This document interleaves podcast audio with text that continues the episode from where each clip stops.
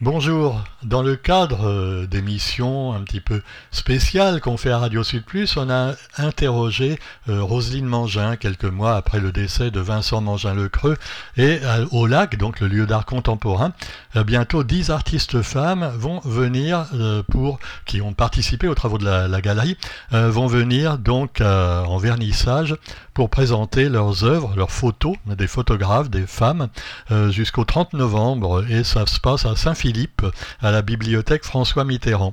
Euh, pour cette occasion, donc j'ai interrogé euh, Roselyne, euh, l'épouse de Vincent, sur son parcours, leur parcours depuis qu'ils sont arrivés à la Réunion. Et puis il y aura des musiques intercalées de Luc Kay, le compagnon d'Aurélia Mangin, euh, qui elle-même fait des films, on le sait. Et puis euh, des musiques de Pablo Mangin, qui est également un très bon musicien, euh, qu'on écoutera pour intercaler tout ça.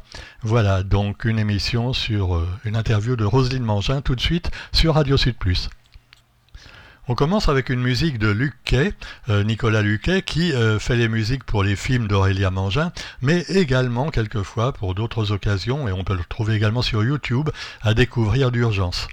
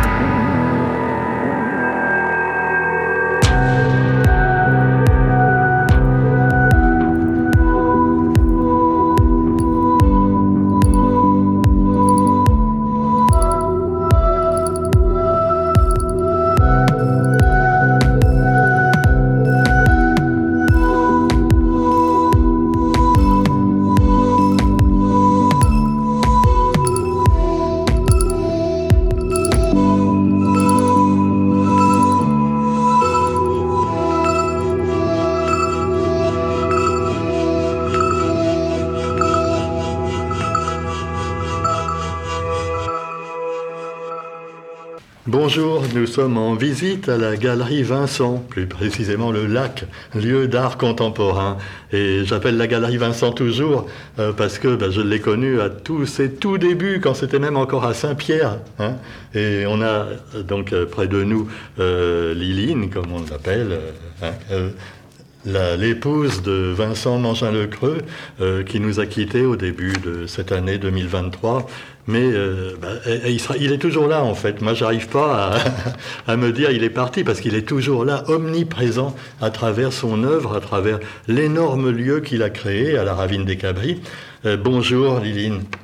Euh, bonjour Alain, donc voilà, donc je suis Rosine Mangin, bien sûr comme Alain a dit, donc l'épouse de, l'artiste Vincent, Mangin Le Creux et mm-hmm. Ben euh. Et moi, je suis pas dans mon élément. Habituellement, on interroge les gens à, la radio. Et alors là, évidemment, je suis pas dans mon véritable élément. Ce qui fait que euh, j'ai un petit peu tendance à m'emmêler les pinceaux. C'est le cas de le dire, puisqu'on est dans une galerie. Alors, en tout cas, c'est émouvant aussi de voir, tu vois, que Vincent n'est plus là. Et puis que voilà, il est toujours là parce qu'il y a. Et ce qu'il a créé euh, donc pendant sa période de rémission, c'est extraordinaire. Euh, pendant euh, un an et demi, il a fait des, œuvres dès qu'il avait un moment de répit avec la maladie. Il a créé, créé. Il a composé également des sculptures aussi pour le pour le, film, le festival du film de Saint-Philippe. De, de, votre fille. c'est extraordinaire. Et puis les nouvelles œuvres qu'il a fait que je ne connaissais pas, c'est fabuleux. Alors donc, on est venu, je suis venu te voir, euh, Roselyne, c'est également pour parler donc de cette exposition qui lui rend hommage également, mais à travers euh, des artistes qui sont venus, des artistes femmes qui sont venus à la galerie, au lac, entre 2007 et 2015. Alors on va en parler donc dans un moment. Euh, je voulais quand même revenir un petit peu à l'historique de cette galerie, hein, à cette genèse. Je me souviens quand j'ai vu Vincent la première fois, c'était à la mairie de Saint-Pierre et il faisait sa première exposition. Et il m'avait dit euh, Je vais venir monter une galerie à La Réunion. Et moi, j'y croyais pas parce que je disais Ils disent tout ça, les peintres. Ah, c'est charmant La Réunion, on va faire une galerie. Et puis en fait, lui, il l'a fait. Et il l'a tenu pendant bientôt 50 ans, presque un demi-siècle. Alors comment ça s'est fait? Comment vous vous êtes rencontrés? Raconte-moi un petit peu. Alors donc en fait, euh, ça s'est fait tout simplement parce que moi je suis réunionnaise et que j'ai rencontré Vincent à Paris. Et quand euh, je, suis partie très jeune, comme beaucoup de réunionnais, donc moi je suis partie à Paris pour essayer, comme on dit, de me trouver un avenir. Hein. À l'époque, il n'y avait pas de boulot à La Réunion. Euh, Aujourd'hui, ça va quand même un peu mieux. Je ne dis pas que tout est résolu, mais en tout cas, ça va mieux. Donc je dis toujours que quand j'ai rencontré Vincent, en fait, j'ai rencontré l'art contemporain. Parce que il a eu cette façon de me parler de l'art contemporain avec la fougue et la passion qu'il avait, qu'il a réussi à me transmettre ce, ce, goût, cette passion. Et j'ai eu envie d'en faire partie de cette famille d'art contemporain. Et quand euh, on a eu notre fille très vite, hein, on s'est connus euh, un an après, euh, on a eu notre fille. Donc je décide donc de l'amener à la Réunion pour, ben pour le faire, d'abord pour rencontrer ma famille et aussi rencontrer la Réunion. Et quand il arrive à la Réunion, il a le coup de foudre et il a envie de venir vivre à la Réunion. Donc on repart sur Paris, on vient pour une quinzaine de jours. On revient sur Paris, euh, c'était en période d'hiver hein, qu'on était venu, période d'hiver parisien, donc ça veut dire que c'était vers décembre. On repart au bout de 15 jours, euh, il fait toujours froid à Paris. Et il arrive à Paris et il me dit Qu'est-ce que tu dis si on allait vivre directement à La Réunion?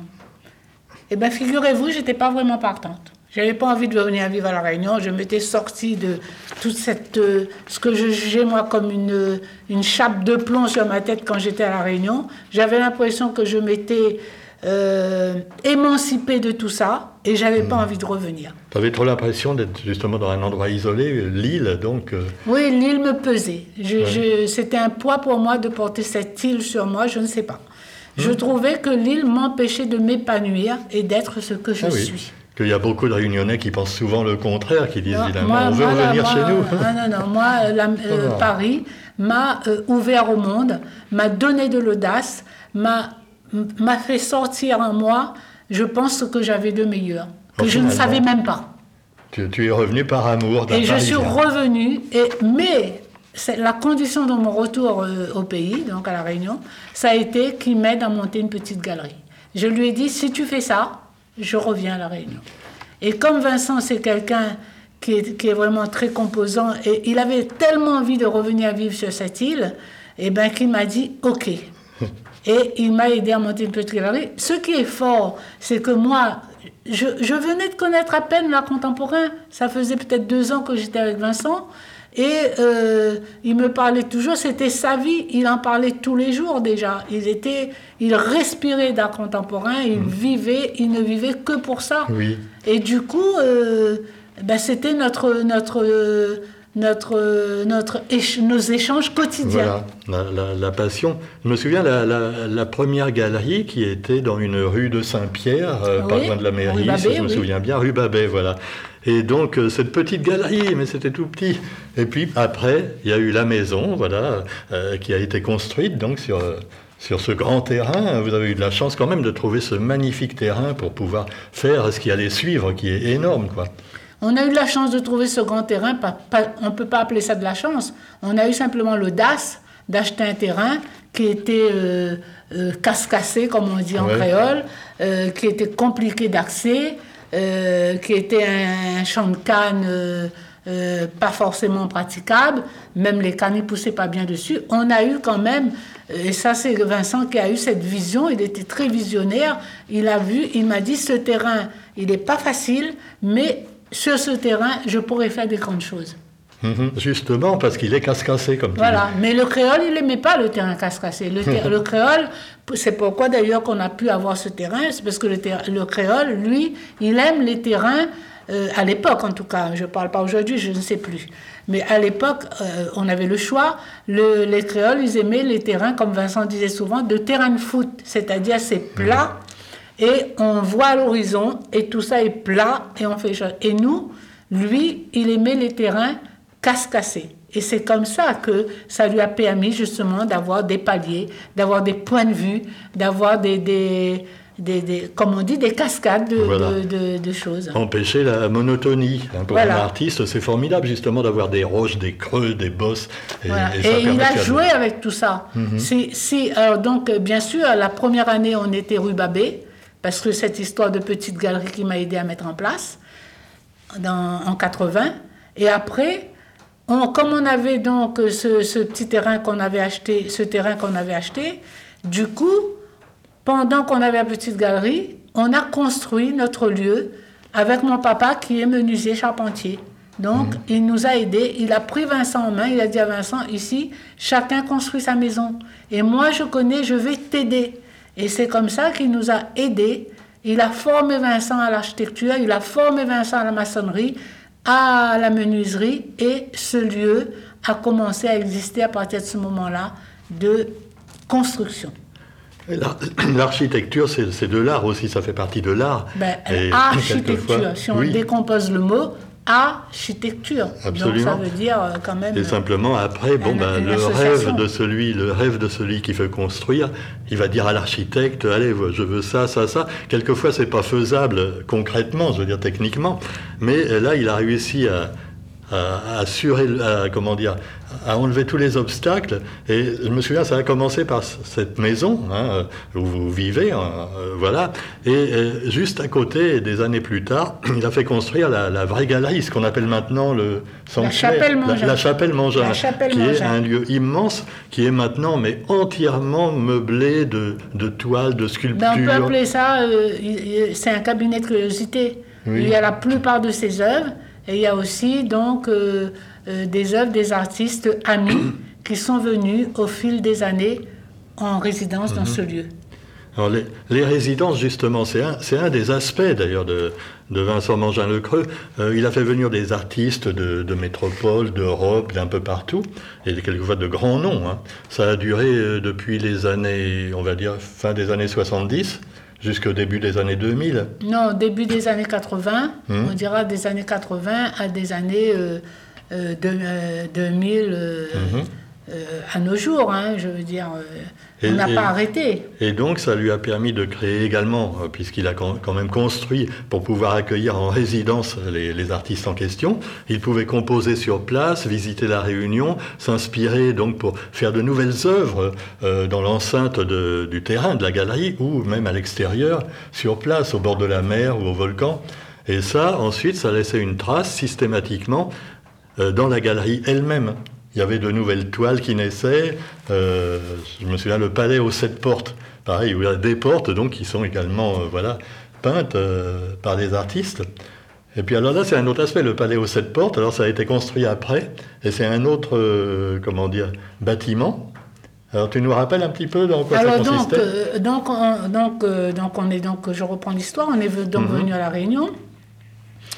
On a monté cette petite galerie. Entre-temps, on construisait notre maison. Et euh, très vite, euh, on a reçu donc euh, les premiers artistes dans notre maison qui est assez grande, ce qui fait qu'après, mhm. ils ont commencé un petit peu à élaborer des choses. Mais quand on a construit après une galerie spécifique pour, pour dissocier le côté habitation familiale et le côté travail, donc sur ce terrain qui nous permettait, puisqu'on avait de la superficie, ça nous a permis de construire euh, dans les années 80, 82, 83, donc euh, un lieu spécifique qui devient la galerie et au-dessus surmonté d'un lieu de résidence. Mhm. Ce qui fait que les artistes ont pu venir de manière euh, plus précise, précise donc en résidence, travailler sur place, faire entrer la réunion dans leur, dans leur travail Et mhm. c'est devenu un lieu de résidence d'artistes, hein, un lieu de, de, de résidence, d'exposition, de résidence d'artistes, et ouvert sur le monde en fait. Et ensuite, euh, eux-mêmes, quand ils sont rentrés en Europe, pouvaient dire à d'autres artistes, venez à la Réunion, c'est super, euh, vous avez vraiment une possibilité de, de vous exprimer et puis en même temps dans un, dans un lieu euh, où vous pourrez résider pendant des semaines. Un lieu qu'on pouvait appeler, qu'on appelle, qu'on a, que les artistes, même les critiques importants, ont appelé unique au monde. Un mmh. lieu qui donnait la possibilité aux artistes de se surpasser, de faire des choses qu'ils n'avaient pas l'occasion de faire dans leurs ateliers parisiens, de voir le monde à travers, euh, à travers un autre regard, hein, une autre lumière, une autre mentalité, une autre culture culinaire.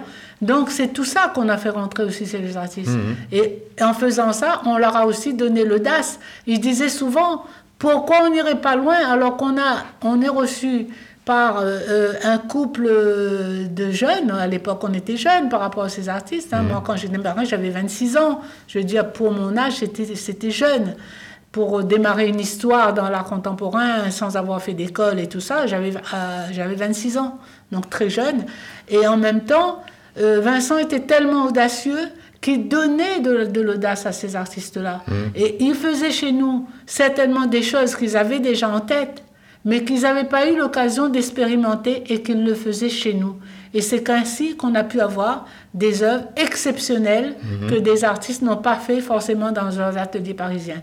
Alors pour revenir au Palais aux Sept Portes, il se trouve que dans le lieu de résidence où les artistes sont habités, il y avait donc sept portes.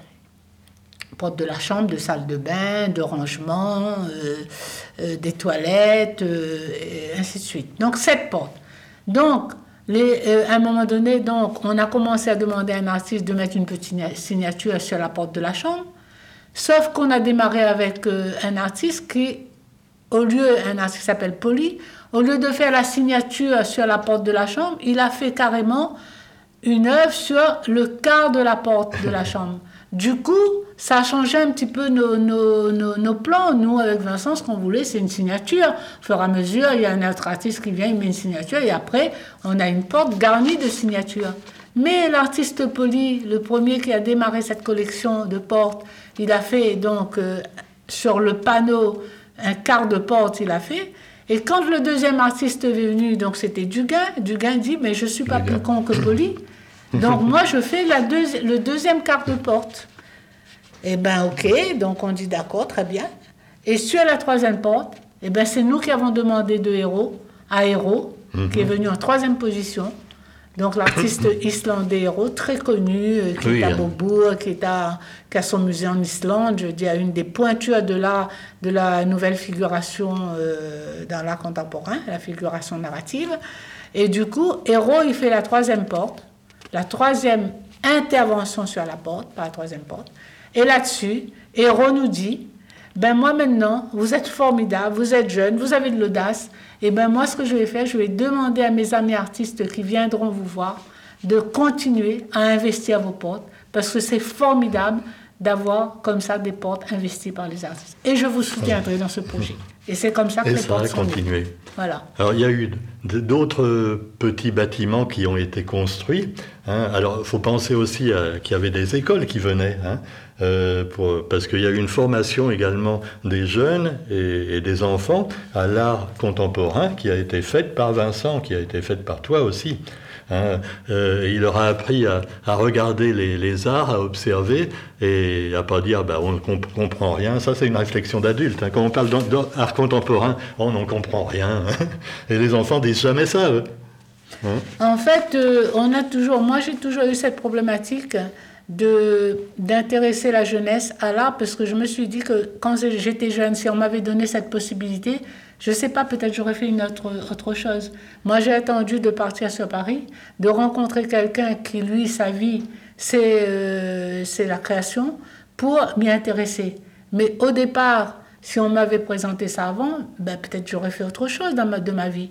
Mais en tout cas, je ne regrette pas la vie que j'ai eue parce que la, la, la, rencontre avec l'art contemporain et mon époux... Euh, euh, Vincent Mangin-Lecreux a complètement changé la face de ma vie. Et je suis très fière et très contente de ça. J'ai vécu une histoire incroyable auprès de quelqu'un qui avait une générosité. Et c'est pourquoi que quand je lui ai proposé de ouvrir notre lieu à la jeunesse, il a été partant tout de suite.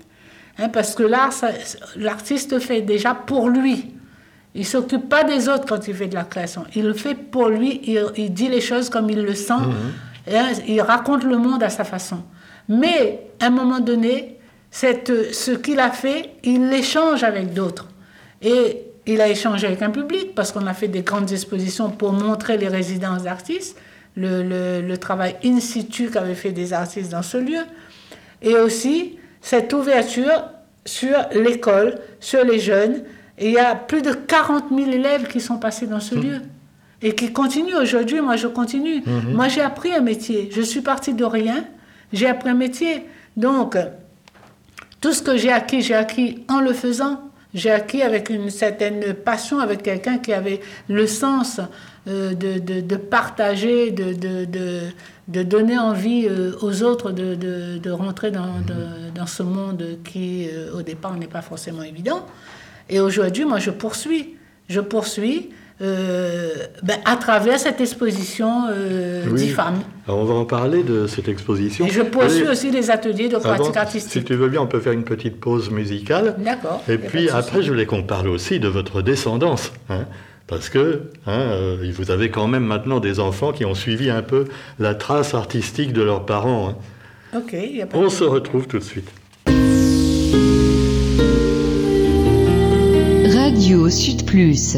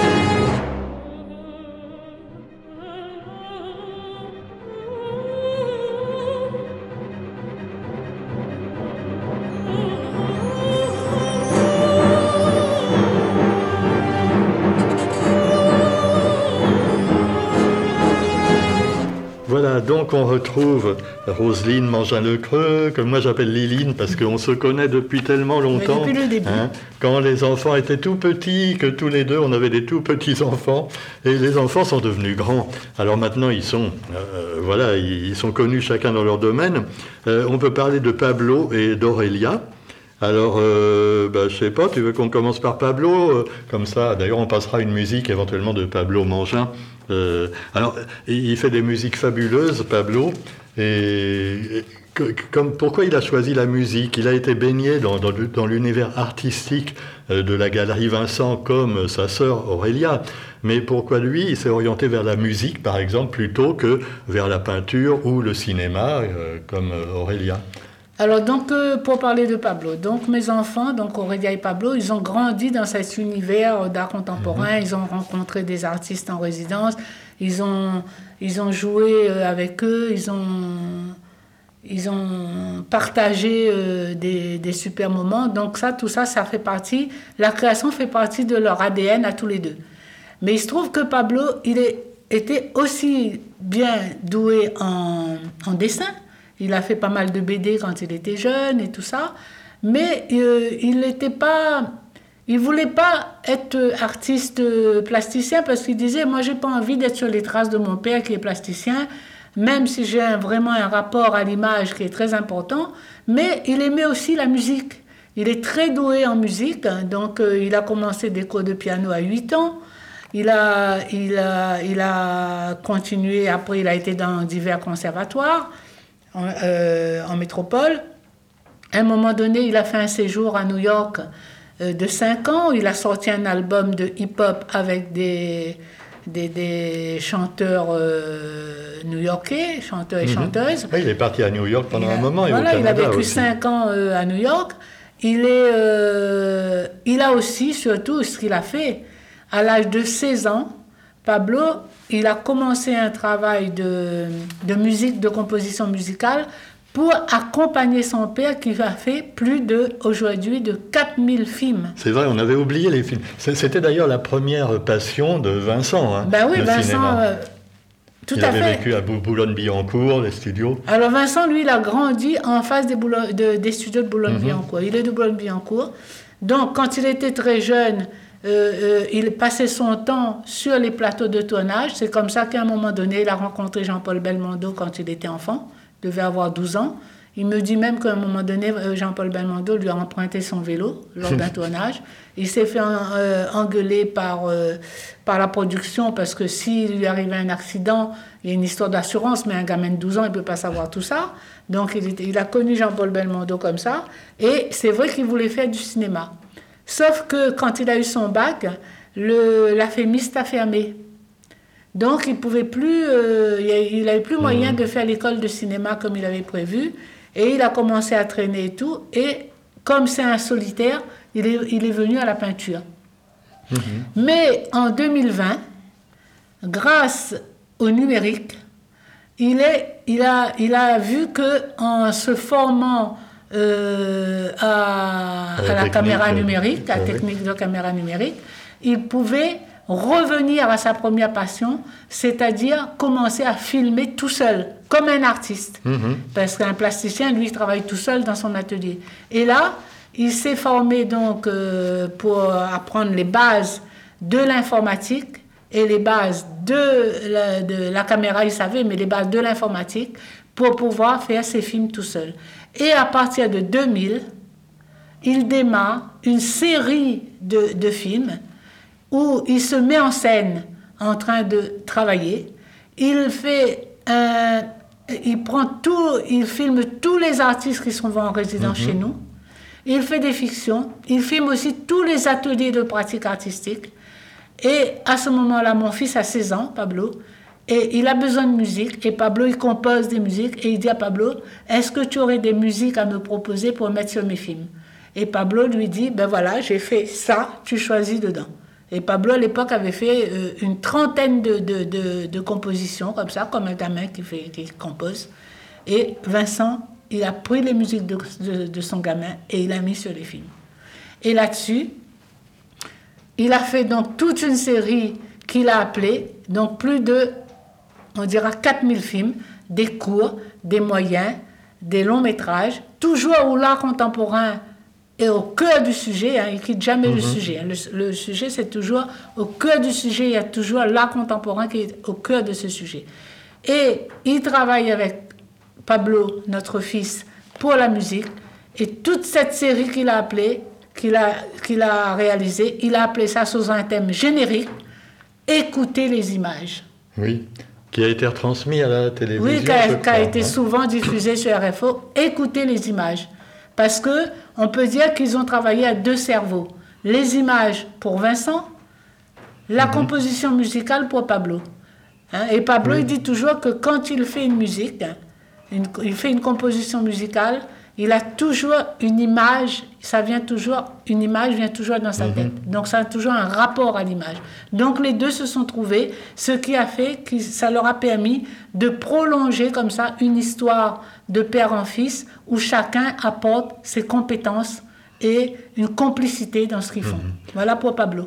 Ça, me fait penser également que Vincent a fait venir aussi des, des cinéastes, Jean-Pierre Mocky entre autres. Jean-Pierre Mocky, donc il a fait un film. Hein? Tout à fait. Donc Vincent était très intéressé par Jean-Pierre Mocky. Il a fait d'ailleurs un long métrage, un monologue où Jean-Pierre Mocky raconte sa vie. Hum. C'est toujours disponible, ça on, peut le trouver quelque part Pour l'instant, on ne peut pas le trouver euh, euh, nulle part parce qu'on euh, on n'a pas fait de DVD pour ça.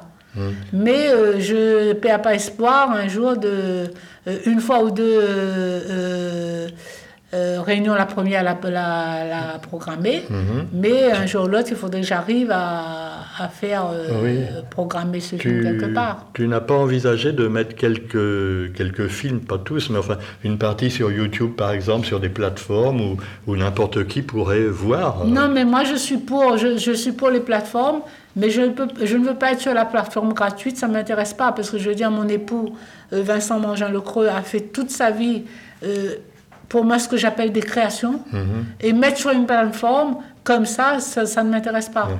Je veux bien mettre en streaming sur, une, plateforme, mais je voudrais quand même qu'il y ait un engagement de cette plateforme. Mhm. Ça ne peut pas être comme ça euh, sur une plateforme. Ça veut dire c'est le fruit d'un travail, d'une d'une vision sur, le cinéma. Donc, un, artiste doit. Un artiste doit. Son, son, travail doit être euh, pris en compte quelque part. Absolument. Donc. Euh, on, on, a. Alors, Pablo, je reviens à, Pablo, parce qu'il y a une liaison facile à faire avec Aurélia, puisque euh, dans la mesure où la musique également.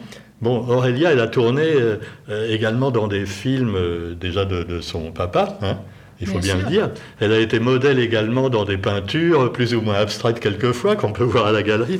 Et puis, ben, elle, a baigné là-dedans également, et, on verra, ça a beaucoup joué certainement sur son, sur son influence euh, dans le cinéma qu'elle pratique. Hein.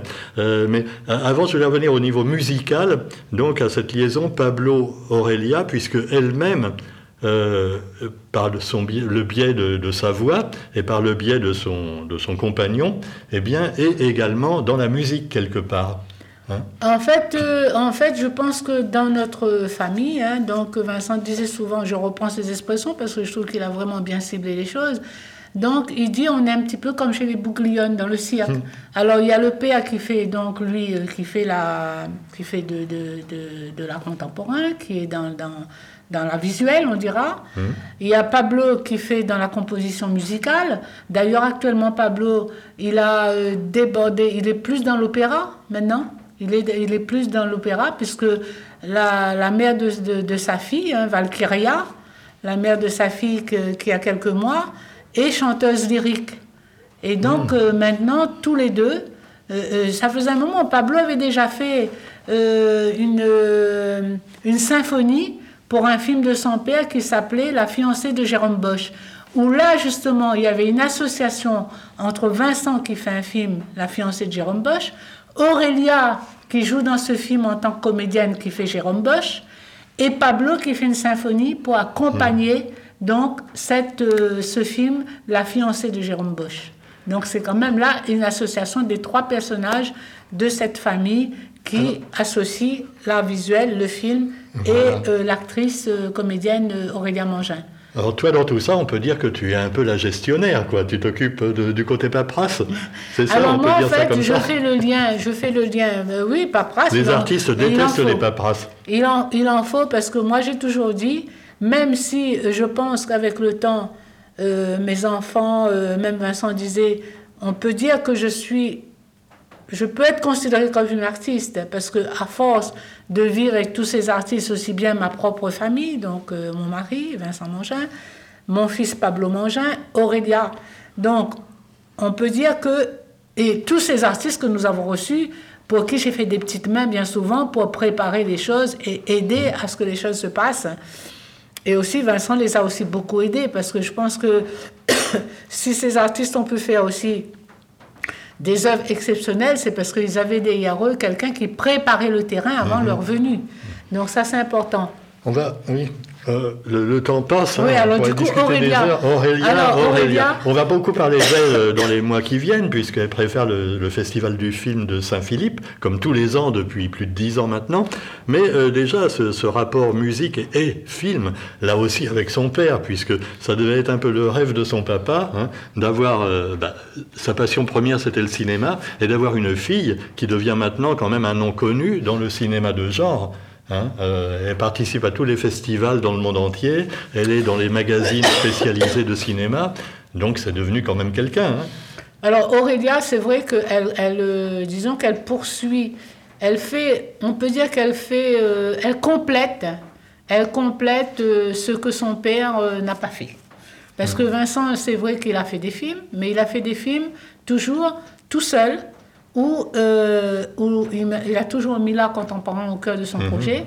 Et on peut dire que Aurélia, elle fait des films, mais elle raconte le cinéma de manière fantastique. C'est en quoi, là, dans son ADN, tout ce qu'elle a vécu, elle dit toujours que son père, c'est son mentor, parce que elle trouve que l'imagination débordante euh, de son père qui, qui nage dans le surréalisme fantastique, dans ses œuvres et tout ça, elle s'est appropriée tout ça et ça lui donne la possibilité de faire des films fantastiques. Parce qu'elle ne veut pas raconter le monde comme on vit. Le social, euh, elle euh, elle veut pas montrer le social dans ses films parce que la réalité lui fait peur. Alors que le fantastique permet l'évasion, mhm. permet de montrer un monde différent, permet de... Le rêve permet de... de euh, comme, comme dans un tableau, c'est-à-dire de raconter une histoire qui sort de sa tête, qui n'existe pas. Mhm. Mais elle fait exister cette histoire-là dans ses films. Alors elle a fait un premier long métrage, Fornacis, hein, ça veut dire faunaise, ses racines réunionnaises reviennent à travers ce titre, faunaise, où il y a toujours euh, mêlé d'histoires fantastiques, euh, d'histoires de religion, d'histoires euh, un petit peu le côté mystique qu'on trouve à la Réunion et tout ça revient souvent dans mhm. son travail avec une certaine audace et beaucoup de sensualité et tout ça. Hein, donc dans ce film pour Et là, elle est, elle est, en train de finir son deuxième long métrage, Bleu écarlate.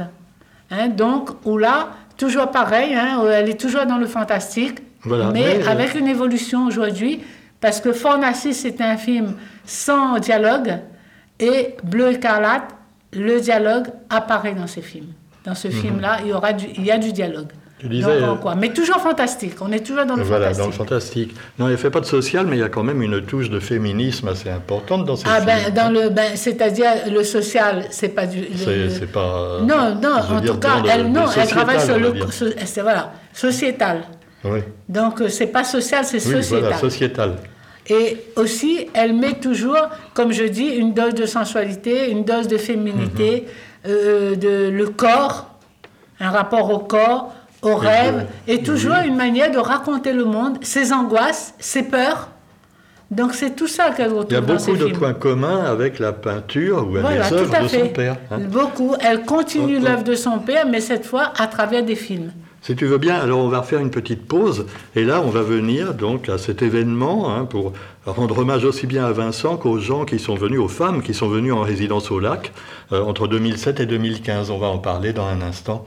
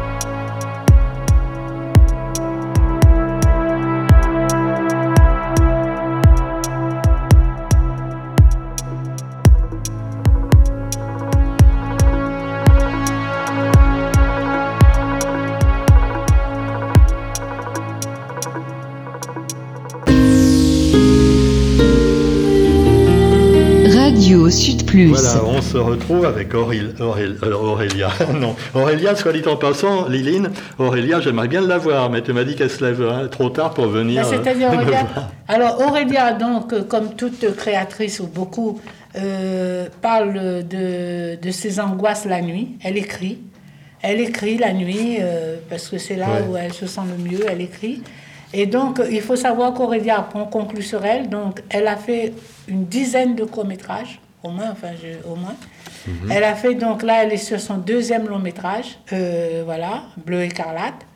Et, euh, et, bien sûr, elle prépare le festival Même Pas Peur, dont elle est la fondatrice, là, là, que qui reviendra du, du, euh, qui reviendra du, je crois, du 22, du 21 du 21 au 24 février. Oui, on aura l'occasion d'y revenir. 2024. je hein, pense donc ça va être la 14e édition du festival Même Pas Peur, dont elle est la fondatrice et qui reviendra. Hmm. Euh, Aurélia, si tu nous écoutes, là, on espère quand même pouvoir t'interviewer cette fois, parce qu'on l'a manqué l'année dernière.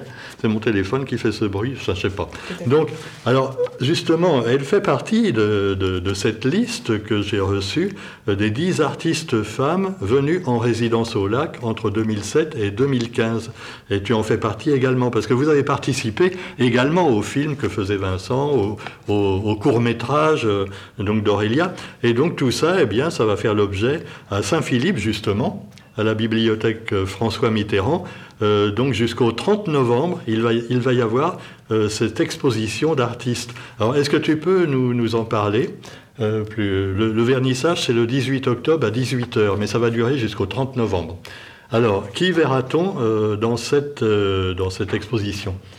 Alors donc en fait, avant de partir, donc pour le grand voyage, Vincent il veut imaginer, il me dit, euh, toutes euh, ces, ces, femmes, euh, ces artistes femmes qui sont venues en résidence chez nous, j'aimerais bien faire une exposition de photographie donc de ces artistes-là, mais hors les murs, c'est-à-dire aller un petit peu, comme on aime bien, au, devant d'un nouveau public. Mhm. Parce que quand ces artistes sont venus en résidence chez nous, donc la, le travail in situ qu'elles avaient fourni pendant la résidence, donc, on avait organisé une exposition dans le lieu ici, au lieu d'art contemporain. Mhm.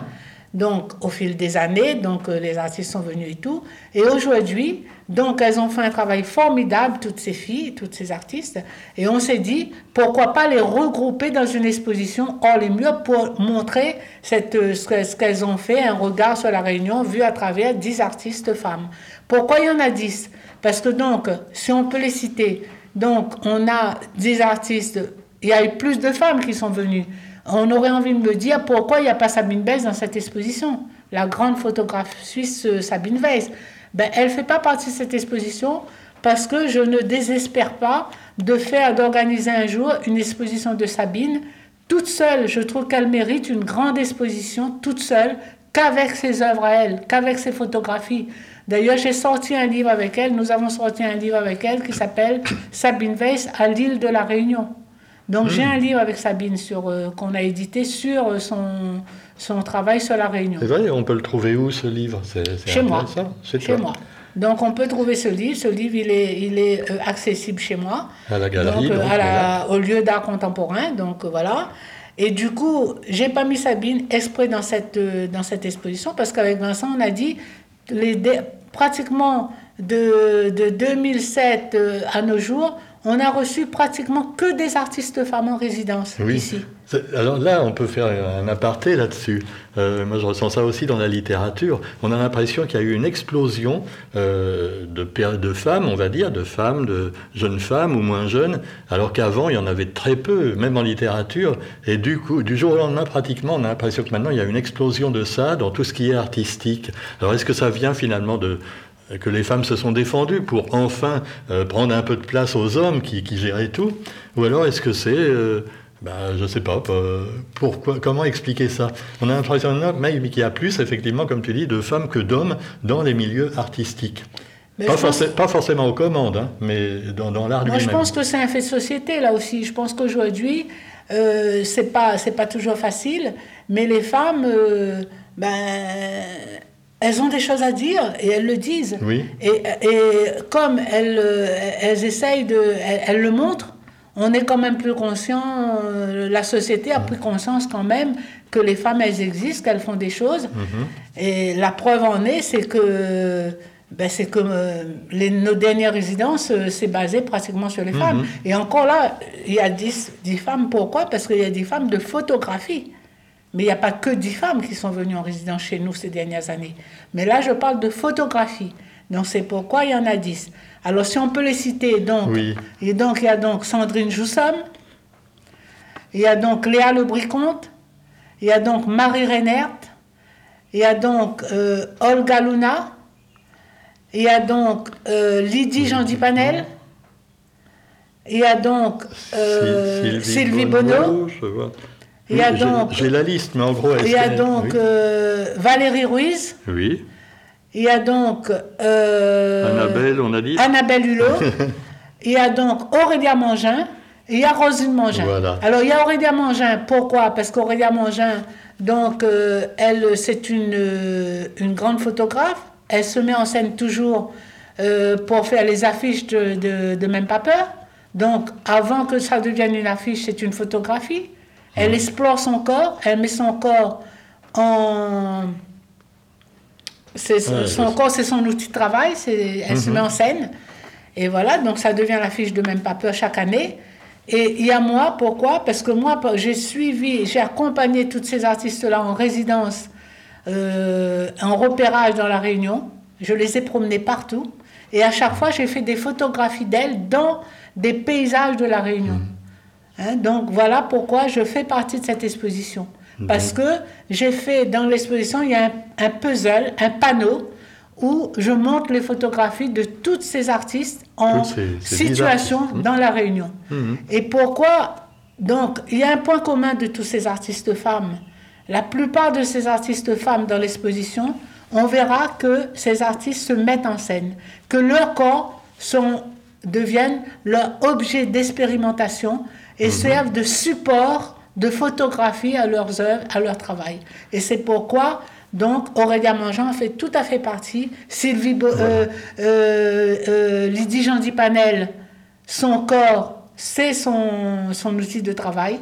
Mhm. Hein, donc, Léa Le compte pareil. Donc, toutes ces jeunes femmes, donc, elles vont très loin dans leur mise en scène de leur corps, mhm. dans leur photographie dans l'exploitation de leur travail. Le, point commun, c'est que c'est en quelque sorte de l'art contemporain qu'elles font à travers la photo. à travers la photographie.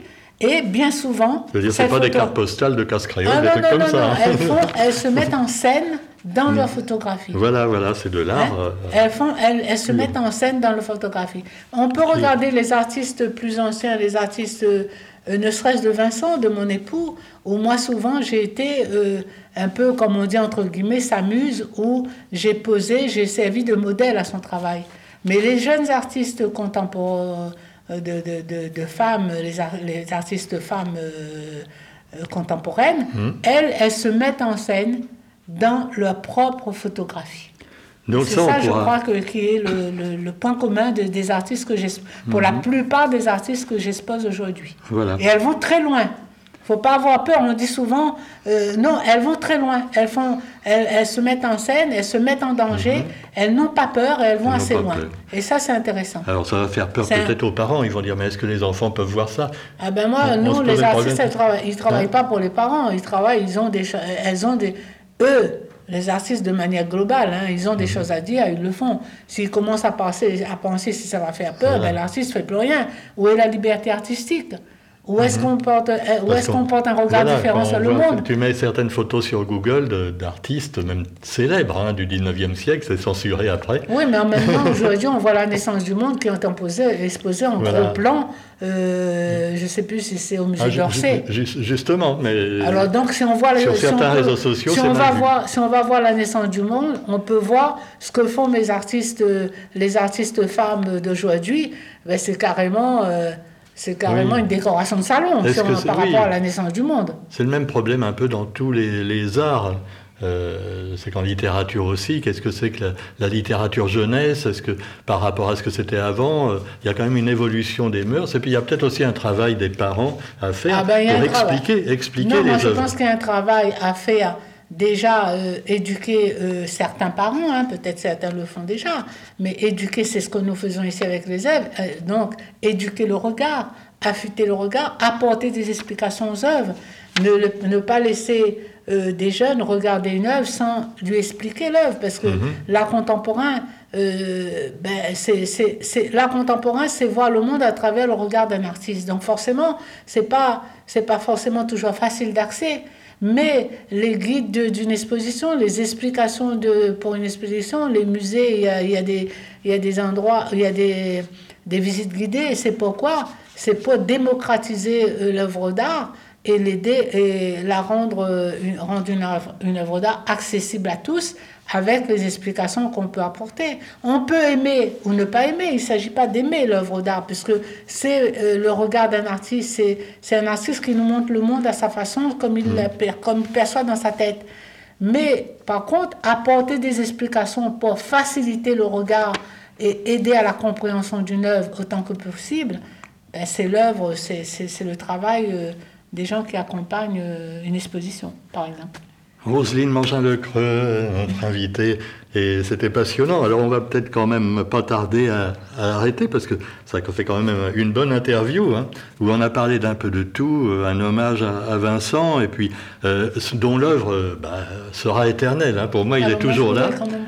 Il est toujours là à, travers également les peintures. Tu veux peut-être parler de alors moi, je voudrais conclure sur l'œuvre de Vincent, puisque donc on a beaucoup, on a parlé de cette exposition euh, à la bibliothèque euh, François Mitterrand. On peut juste rappeler, Liline, on peut juste rappeler que la bibliothèque François Mitterrand, c'est le 18 octobre à 18h le vernissage, et qu'ensuite il y aura l'expo jusqu'au 30 novembre. Donc vous avez le temps d'y euh, aller, il n'y a pas de si problème. Si vous faites une balade à Saint-Philippe, ben vous savez que vous avez deux choses à voir à Saint-Philippe. Vous avez cette exposition qui, qui, est, qui dure jusqu'au 30 novembre, et aussi une, une, une, une sculpture installé au cinéma Henri Madoré, que Vincent l'a fait au dernier moment de sa vie. Hein, c'est la dernière sculpture qu'il a réalisée au, dernier jour de sa vie, qui a été inaugurée euh, en fait, le 9 février 2023 et Vincent est parti le 15 février. C'est, ça s'appelle Éruption de poissons pétrifiés à Saint-Philippe. Hein, donc, il y a une très belle sculpture à voir au, cinéma Henri Madoré à Saint-Philippe où tout le monde peut aller la voir. Voilà, donc voilà. Et dans notre jardin ici, avant de partir, donc Vincent toujours dans son euh, dans sa période de grâce, on dira, hein, puisqu'il mmh. a eu euh, il, a, il a eu une grave maladie, donc il a été opéré, donc euh, et il a eu une année et demie de grâce. Et pendant cette année et demie, il a fait une vingtaine de sculptures qu'il a installées dans notre jardin, qu'on peut appeler le musée à ciel ouvert. Hein, donc est à voir, et, une, euh, et de, nombreuses toiles euh, qu'il a fait en continuité de son travail, des œuvres qu'il avait fait avant, qu'il a appelées des toiles carrossées. Hein, donc on peut dire que il laisse à la Réunion vraiment un patrimoine exceptionnel d'œuvres surréalistes et fantastiques, comme, comme il a toujours été dans sa vie, avec une grande générosité. Eh bien, quoi dire, il nous manque tellement, ben, c'est comme ça, c'est la vie. Mais, comme je te disais, les, les, œuvres sont là et vont perdurer, puisque ça va être conservé. Euh, c'est certain Oui? Alors, je lance un dernier mot quand même. Moi, aujourd'hui, euh, ben, je, je travaille avec les institutions locales parce que je voudrais qu'on m'aide qu'on m'aide à euh, préserver donc, ce patrimoine exceptionnel situé donc, sur la ville de Saint-Pierre, mais qui appartient à toute la Réunion et de manière plus large à la France, à l'Europe, parce que euh, nous avons eu des artistes européens, des artistes français, et toutes les traces de leur passage euh, ben, se situent dans ce lieu. Il n'y a, pas d'équivalent dans l'océan Indien, en fait. Hein, non, unique au monde. C'est unique au monde. C'est le critique François Barré, qui a été président de Bobo, qui le dit. Hmm. Ça ne vient pas de nous. Et donc, et le, l'artiste Vincent Mangin, le, comme il se dit, le chef-d'œuvrier, hein, donc hmm. toute sa vie, il aura tenté à, faire le, à atteindre le chef-d'œuvre. Alors je ne sais pas s'il l'a atteint, mais c'est vous le public qui nous le dira. C'est à force de venir chez nous, vous allez voir si cet artiste a atteint le chef-d'œuvre ou pas. C'est dans vos mains. Liline. Merci. Et ben, à bientôt. Et, et, on espère voir également Aurélia. Et, pourquoi pas Pablo euh, quand, quand, il reviendra à La Réunion, hein, euh, pour nous parler musique aussi. Et, d'ailleurs, on a oublié de dire un petit mot pour notre ami Nicolas, euh, le compagnon d'Aurélia, qui signe également des musiques. Alors, euh, voilà, ben Nicolas, lui, il est musicien, hein, donc... Euh, Depuis dix ans. Hein. Voilà, donc il, il, fait de la musique contemporaine. Voilà. un peu comme Pablo qui le fait aussi. Donc voilà, donc on est de toute façon les passions qu'on vit, ben on le vit à travers des gens qui font aussi. Mm. Qui, font dans leur domaine aussi, qui vivent aussi des passions. Je crois que la vie, c'est ça, hein, transmettre des passions et vivre avec d'autres ses passions. Donc c'est ça le, la création, je crois. Merci Linine. Merci et continue l'œuvre de, Vincent. C'est formidable. Ben, merci à toi, merci de m'avoir donné l'occasion de, de parler de ce lieu, de parler de notre histoire, de parler de mes enfants, de parler de, de Vincent. Voilà. Merci. Merci à toi. Sud Thank you.